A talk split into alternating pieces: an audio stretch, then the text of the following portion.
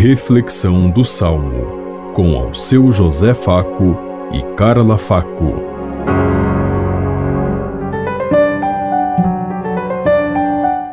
Paz e bem a todos os ouvintes que estão em sintonia conosco neste dia, na meditação do Salmo 30.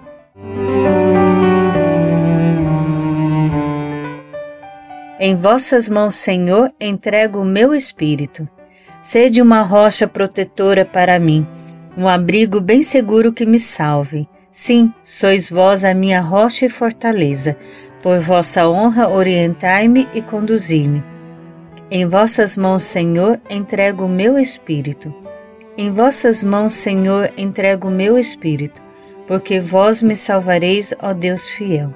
Vosso amor me faz saltar de alegria, pois olhastes para as minhas aflições. Em vossas mãos, Senhor, entrego o meu espírito. Eu entrego em vossas mãos o meu destino. Libertai-me do inimigo e do opressor. Mostrai serena a vossa face ao vosso servo e salvai-me pela vossa compaixão. Em vossas mãos, Senhor, entrego o meu espírito. Em vossas mãos, Senhor, entrego o meu espírito.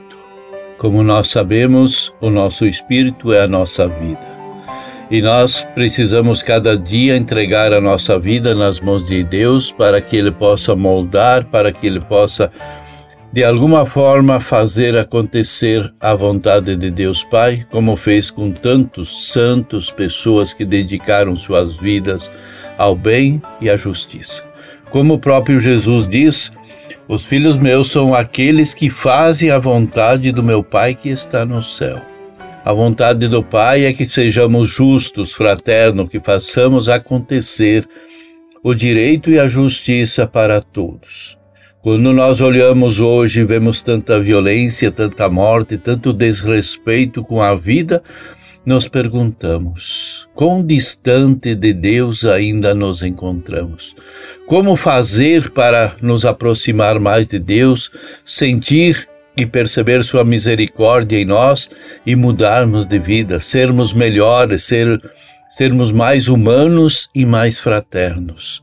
A humanidade perdeu o seu lugar no mundo e Deus deve estar muito triste com tudo isso porque ele fez um mundo de verdade, de justiça e de amor, e nós acabamos reconstruindo segundo nossos interesses, nossos caprichos, deixando os nossos os nossos semelhantes de lado, abandonados, pisoteados e excluídos da vida que é um direito de todos. Pensemos em tudo isso enquanto eu lhes digo.